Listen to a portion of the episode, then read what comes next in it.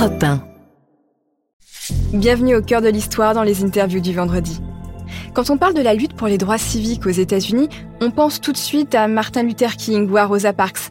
Mais il y a une autre personne que l'on connaît moins et qui a fait l'objet d'un film sorti au cinéma le 8 février. Il s'agit d'Emmett Till.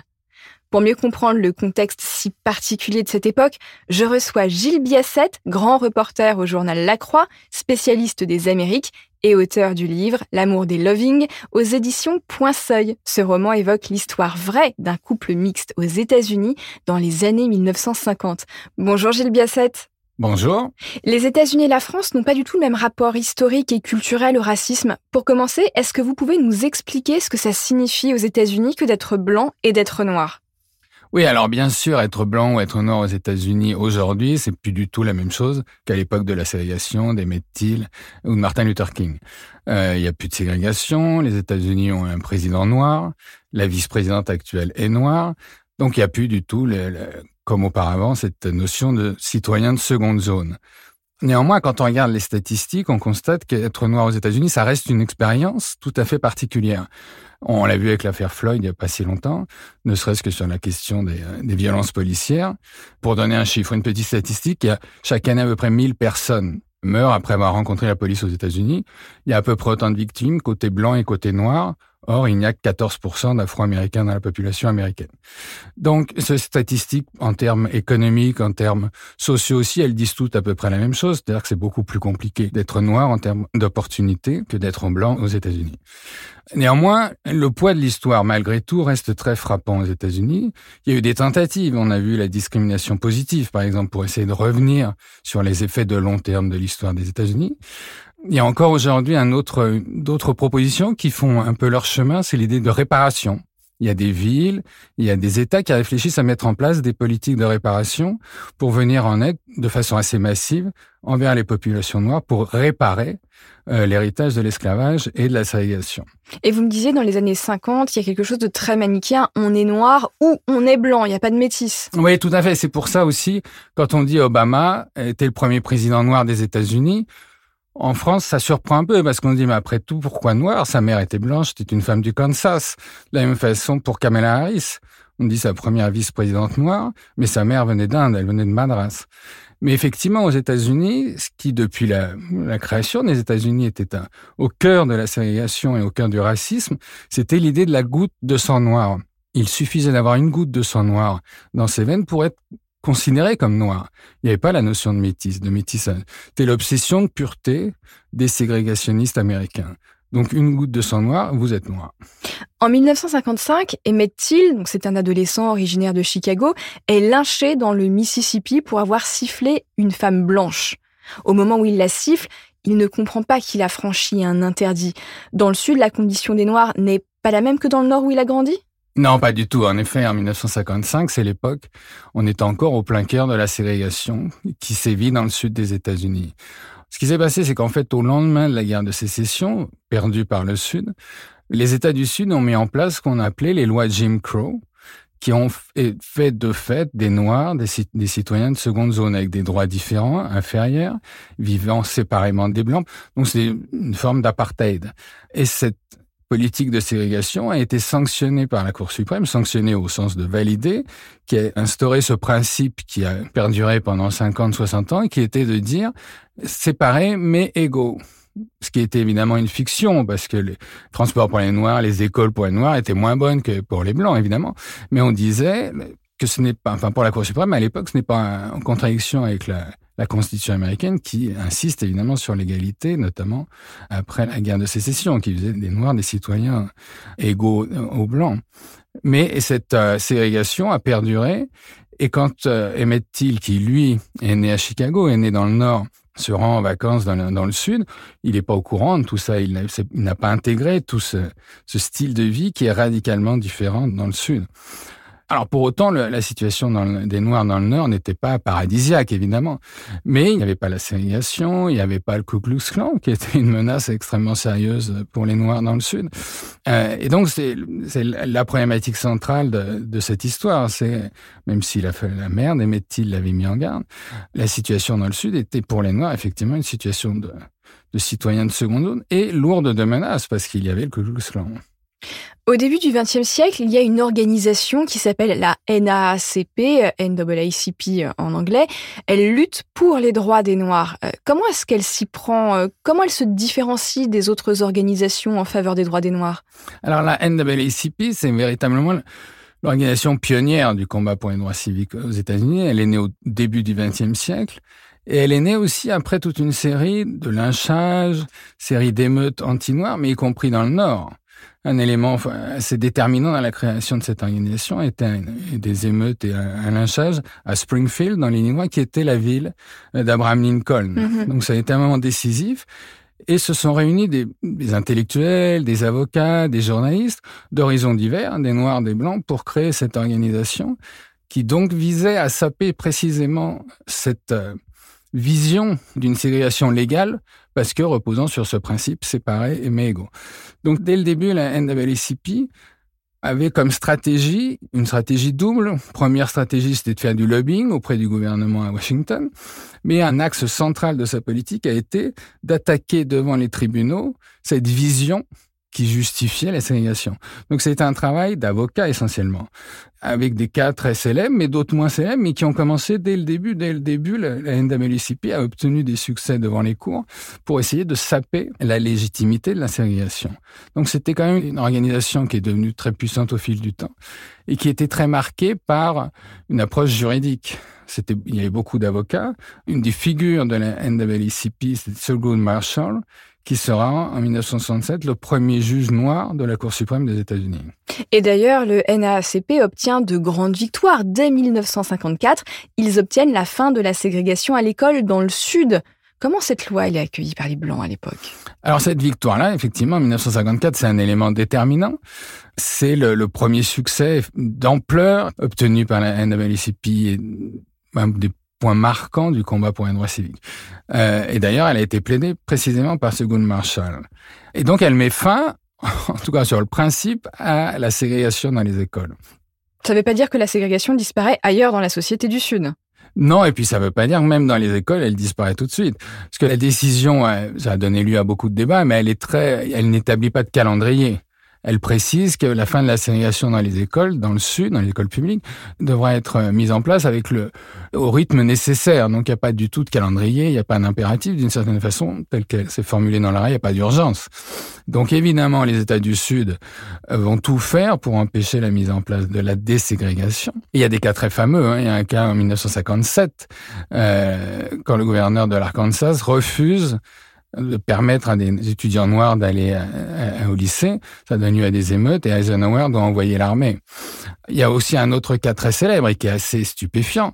C'est dans un comté de Virginie où les autorités du comté décident de fermer les écoles publiques plutôt que de devoir les intégrer.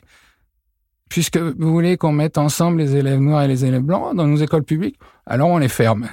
Et elles n'ont réouvert que dix ans plus tard. Dix ans plus tard ah oui, on voit que le lynchage d'Emmett Till a été relayé par la presse en 1955 et qu'il fait prendre conscience à tout le pays de la violence des lynchages. Comment Emmett Till est-il devenu le symbole de la lutte pour les droits civiques? Il y a eu un, je crois qu'il y a eu un effort très stratégique là aussi de la NAACP, qui a bien compris que ce lynchage qui malheureusement est un lynchage d'une certaine façon parmi d'autres.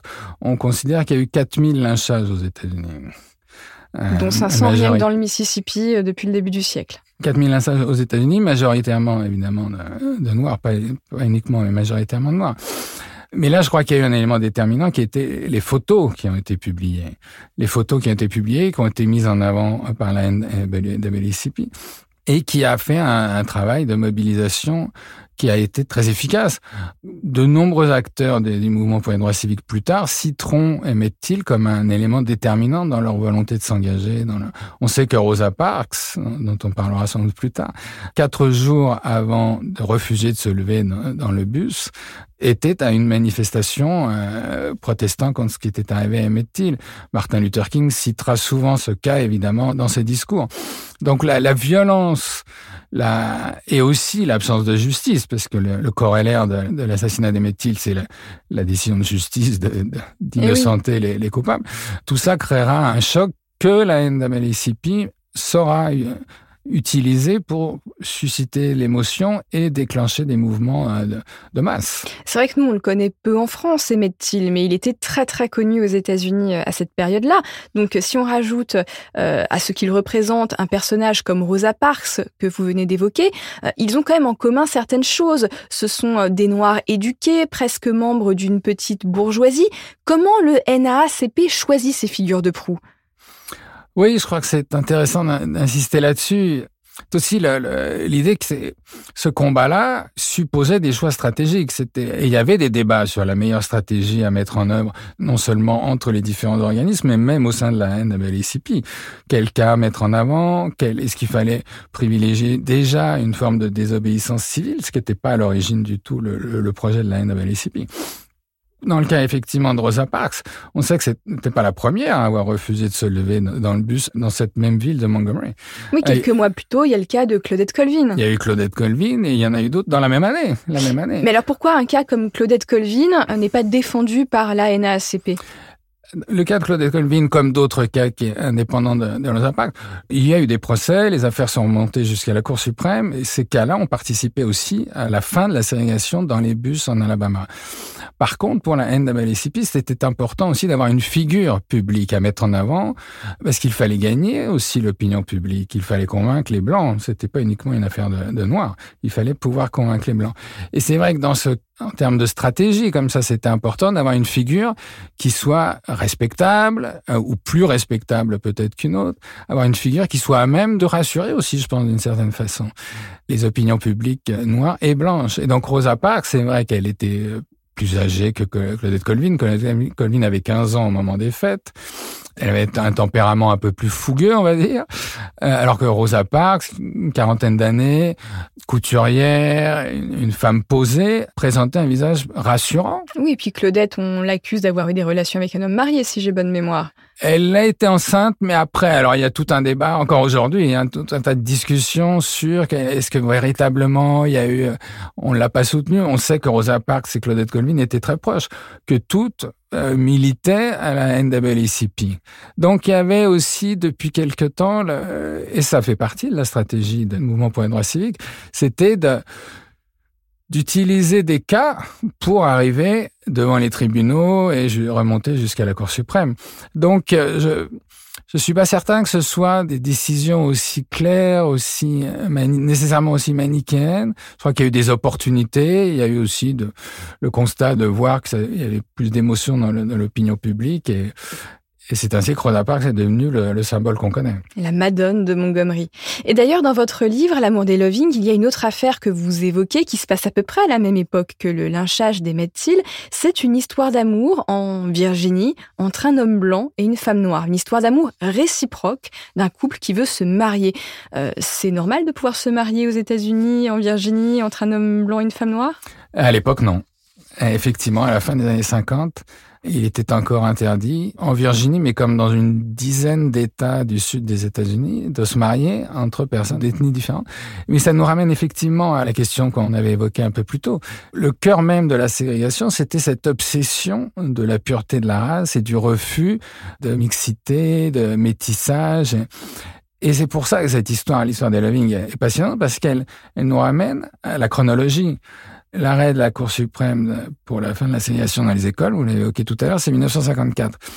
Jusqu'en 1967, il y avait encore des États du sud des États-Unis qui interdisaient les mariages mixtes. 1967, c'est hier ou euh, avant-hier. Encore une fois, pour amener à Barack Obama, Barack Obama, il est né en 1961 donc d'une mère blanche, d'un homme noir. Si Barack Obama, si les parents de Barack Obama avaient vécu en Virginie, ils auraient été incarcérés comme c'était le cas de, Richard et de Mildred Loving, ce, couple, qui se battra jusqu'à lui aussi arriver à plaider, à porter leur cas devant la Cour suprême en 1967.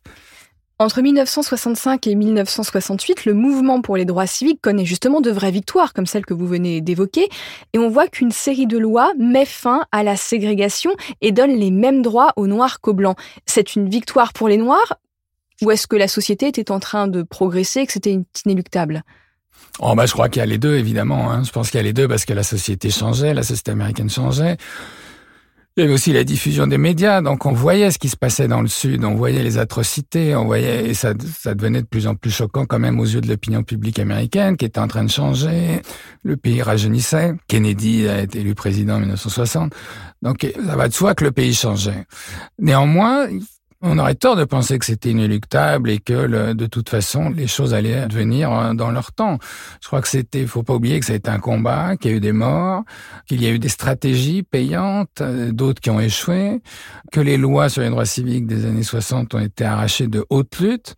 C'était un vrai, un vrai combat pour les ségrégationnistes qui ont utilisé des stratégies incroyables. Bon, il y a des films qui évoquent ces efforts-là des élus du Sud pour empêcher l'adoption d'une loi où un sénateur va parler pendant 24 heures au Sénat en lisant la Bible, en racontant des, lisant des recettes de cuisine pour empêcher l'adoption d'une loi.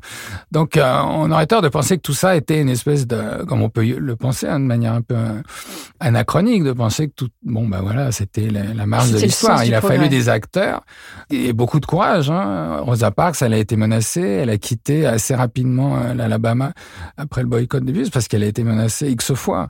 Et puis, il y a eu beaucoup de morts, là aussi, qui ont donné lieu à des films. Mais, donc, je pense que c'est important de rappeler que c'était pas acquis. Merci Gilles Biasset pour cet éclairage passionnant sur la société américaine et les raisons de son racisme structurel. On vous retrouve dans le journal La Croix, où on peut lire vos reportages, et je rappelle que votre très beau livre L'amant des Loving est paru aux éditions Point Seuil et qu'il raconte la première histoire d'amour entre un homme blanc et une femme noire aux États-Unis. Chers auditeurs, si vous avez aimé cette interview, mettez-nous plein d'étoiles, comme sur le drapeau américain. Quant à moi, je vous donne rendez-vous sur votre plateforme d'écoute préférée pour de nouveaux récits au cœur de l'histoire et des interviews inédites. À très bientôt.